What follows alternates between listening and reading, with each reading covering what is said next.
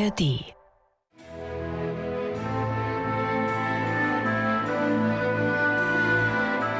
MDR Klassik, die Bachkantate mit Maul und Schrammeck.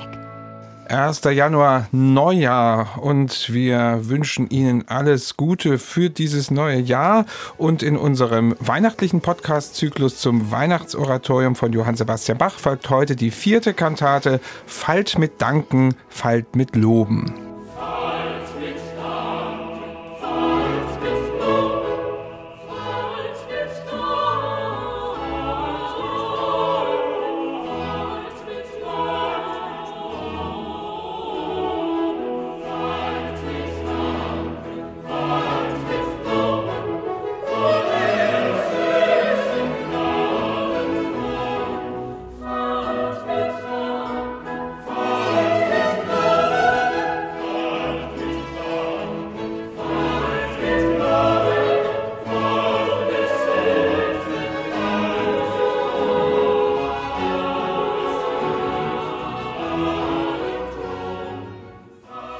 Das ist schon mal der mit Hörnerschall versehene Eingangschor zu dieser Kantate. Bevor wir uns dieser Neujahrskantate näher widmen, aber auch heute wieder ein paar allgemeinere Bemerkungen zum Weihnachtsoratorium.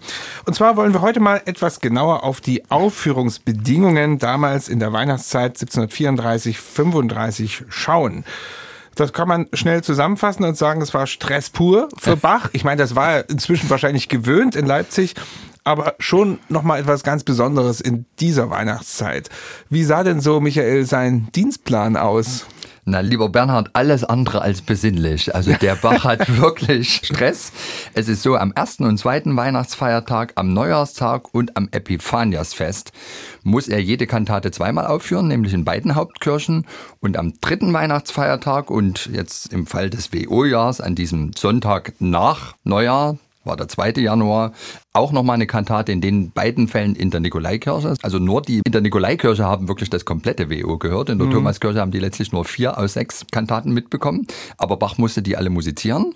Und damit noch nicht genug. Der Bach hatte ja auch von Alters her als Thomaskantor die Aufgabe, an den drei hohen Festen, also Weihnachten, Ostern, Pfingsten, auch noch im Universitätsgottesdienst ein Stück aufzuführen. Ob der dort wirklich einfach mal gesagt hat, jetzt machen wir kein Dreier der Eins nochmal, wissen wir nicht. Ja, mhm. vielleicht erklang da auch ein ganz anderes Stück. Die große Frage ist nämlich auch bei diesem Unigottesdienst, mit wem hat er das eigentlich gemacht? Offensichtlich nicht mit den Thomanern. Mhm. Anderes Ensemble.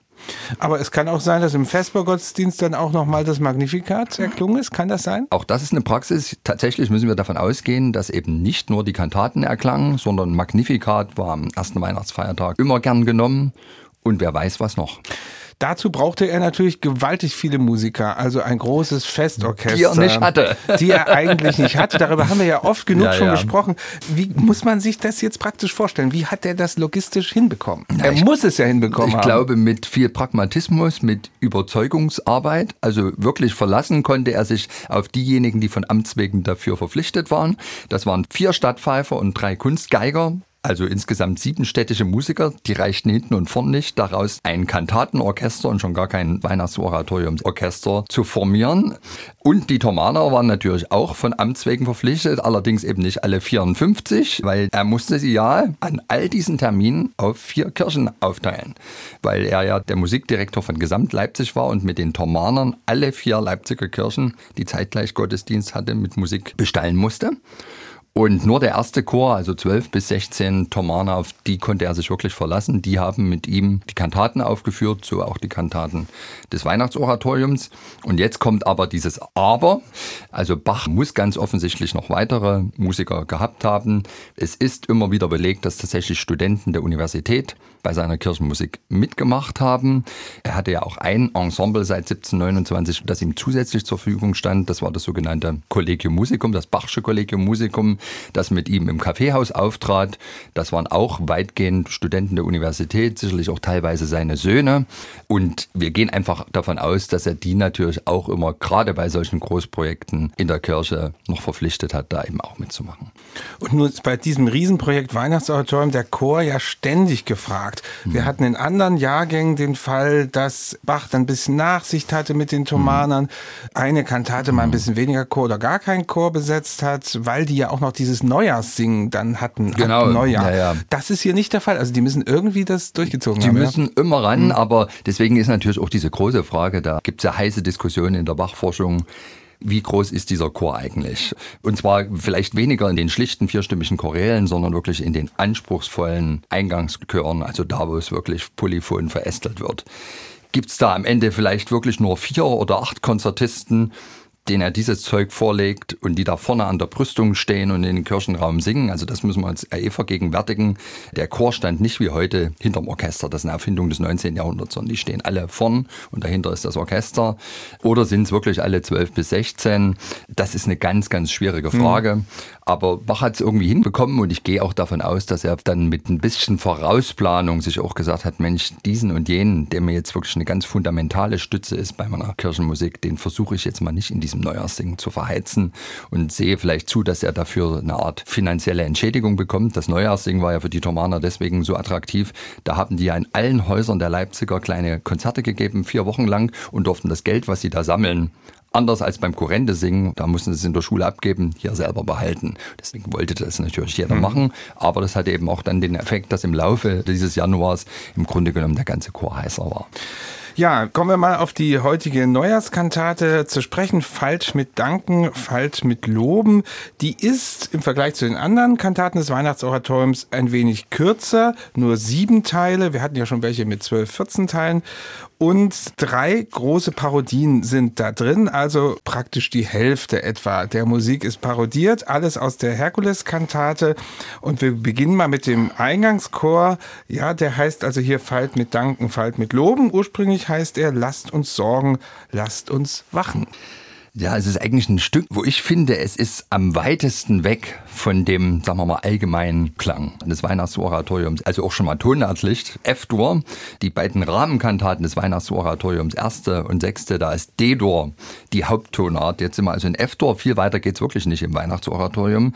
Dann spielen auch in dieser Kantate, und zwar wirklich nur in dieser Kantate jetzt die Hörner eine Rolle, sonst sind es ja tatsächlich die Trompeten. Also hat einen anderen Klangcharakter. Klar, der Grund dafür sind die reichlichen Übernahmen aus der Herkules-Kantate. Und bei diesem Eingangschor muss ich auch wieder sagen, er ist schön, wir kennen ihn alle, aber ich bin mir sehr sicher, wenn Bach eine neue Musik hätte schreiben müssen zu diesem Text, dann wäre die nicht so mal, etwas gemächlich ausgefallen, weil der Text fallt mit Danken, fallt mit Loben. Also dieses Fallen ist ja eigentlich ein Signal an jedweden Komponisten, eine musikalische Figur zu finden, die vielleicht wirklich irgendwie fällt. Das ist hier nicht der Fall. Das ist ein sehr gemächlich daherkommender, schön und einfach mal farblich anders klingender Eingangschor.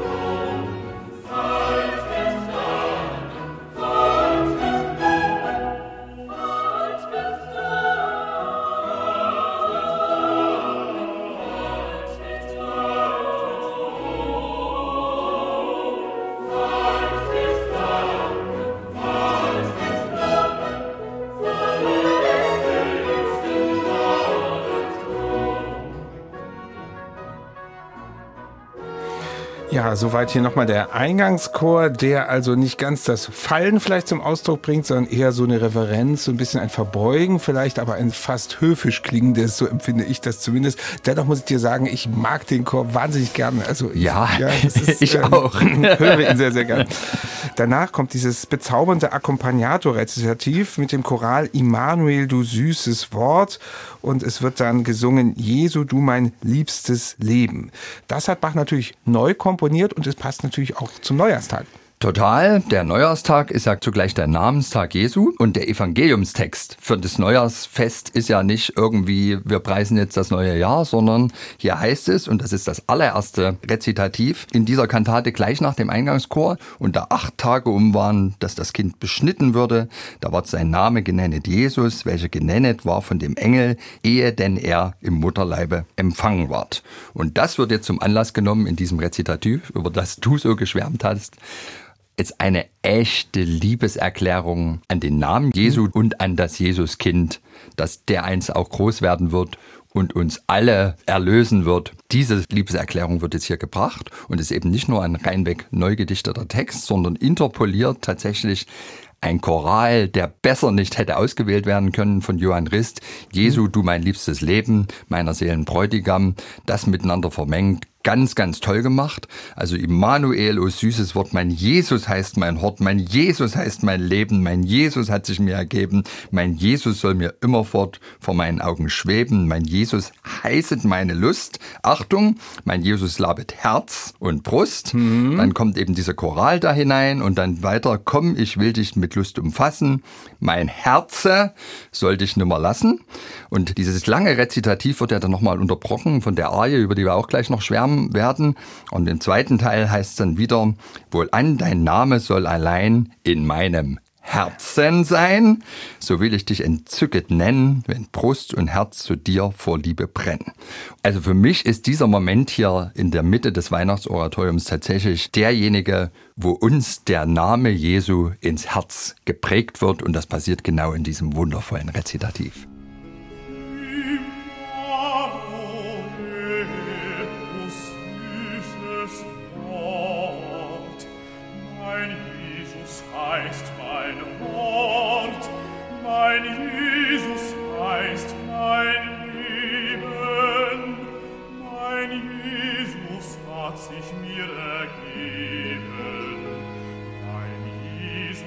soll mir immer fort.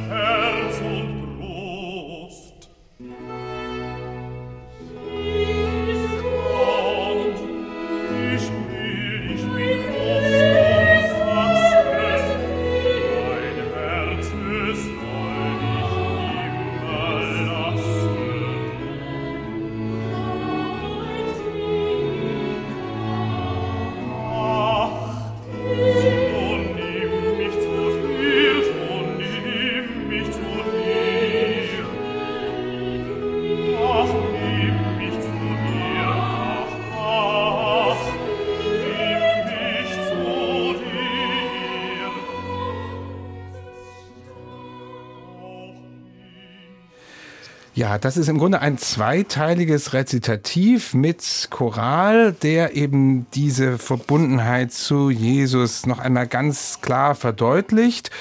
Unterbrochen werden diese beiden Rezitative ja. eben durch eine Arie, die Echo-Arie, so sagen wir immer gerne.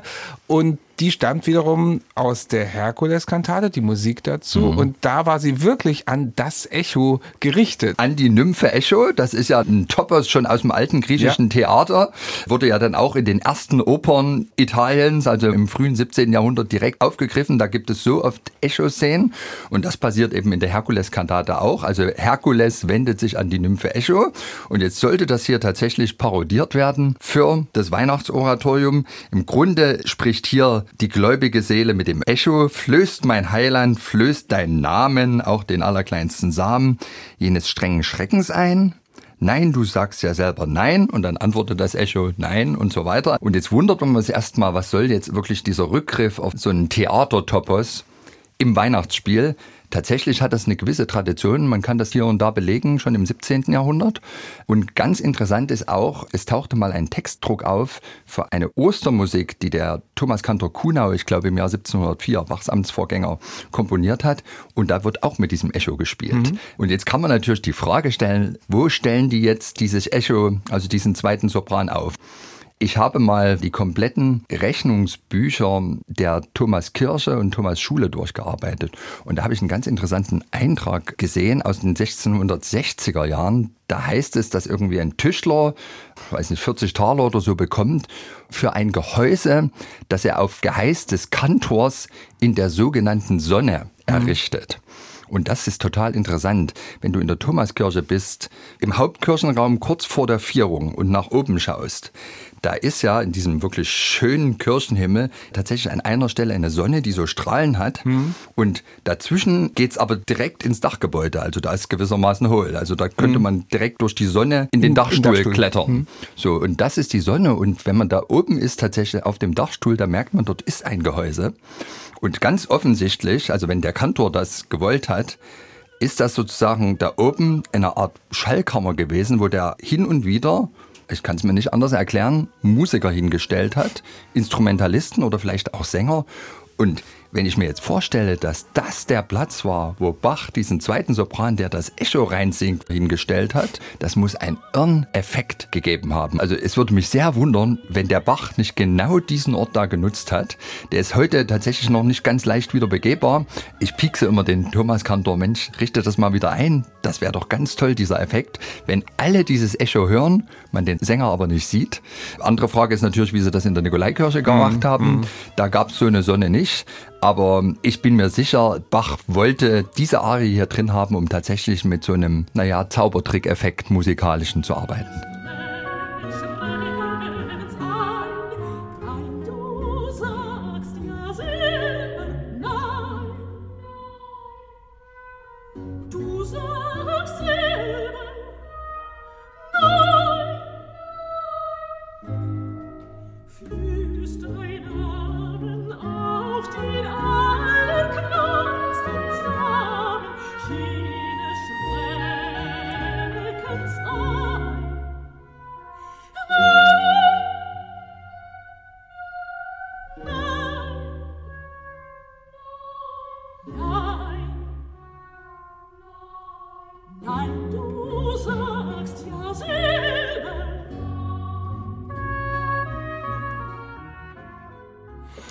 Ja, ein wenig Echo war das hier. Die Echo-Arie aus der vierten Kantate des Weihnachtsoratoriums, aus der Neujahrskantate. Und da gibt's noch eine zweite Arie in dieser Kantate, eine Tenorarie, auch eine Parodie. Ich will nur dir zu Ehren leben. Der Tenor muss auf das Wort Leben sehr viele Koloraturen singen und ich habe mich mal gefragt, warum eigentlich? Als ich mir irgendwann mal die Vorlage angeguckt habe des Originals, dann war mir klar, warum denn da heißt es ja was ganz anderes an der Stelle.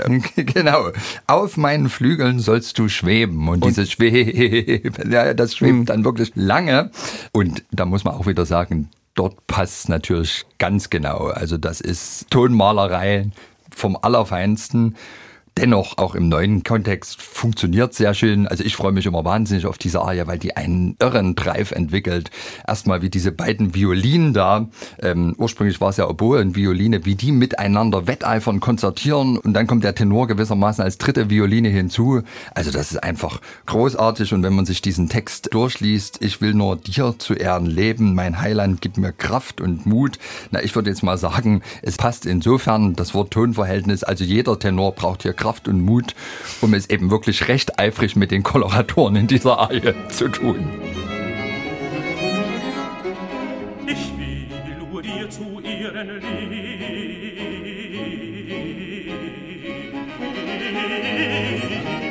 Ein Heiland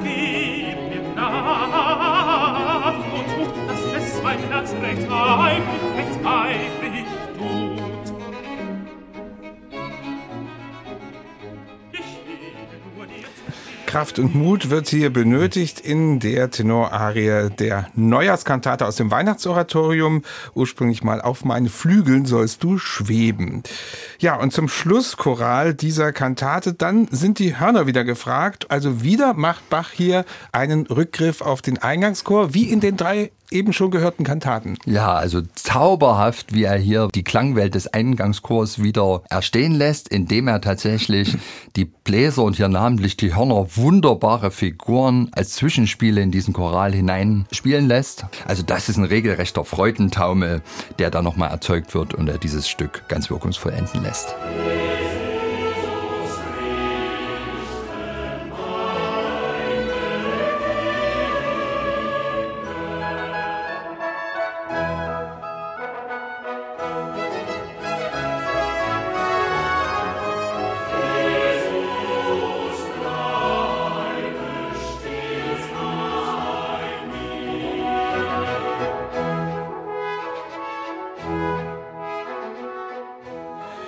Das ist also der Schlusschoral der Kantate. Vielleicht als Schlussbemerkung, Michael, vergessen wir mal nicht, es ist Neujahr und alle anderen Neujahrskantaten von Bach, die haben in irgendeiner Weise ein Bezug auf den Beginn des neuen Jahres, mehr oder weniger.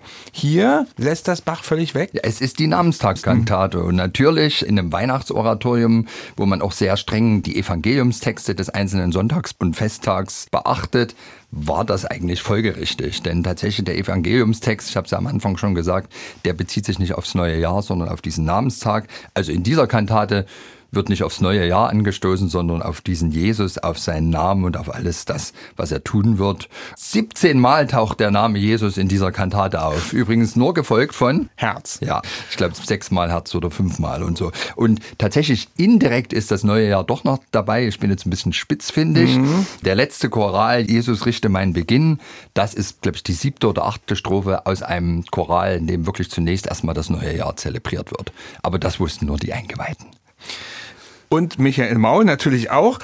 Wir wünschen Ihnen an dieser Stelle nochmals alles, alles Gute für das neue Jahr, Gesundheit, Gottes Segen. Und wenn Sie unseren Podcast jetzt schon viele Jahre hören, dann werden Sie merken, dass er langsam zu Ende geht, weil uns ja die Bachkantaten ausgehen. Aber es wird eine Fortsetzung geben und das möchte ich hier schon mal ankündigen.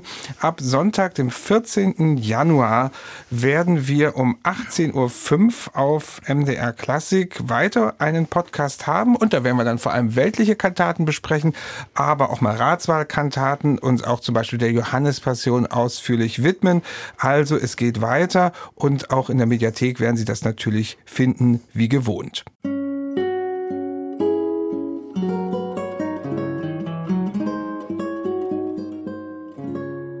MDR Classic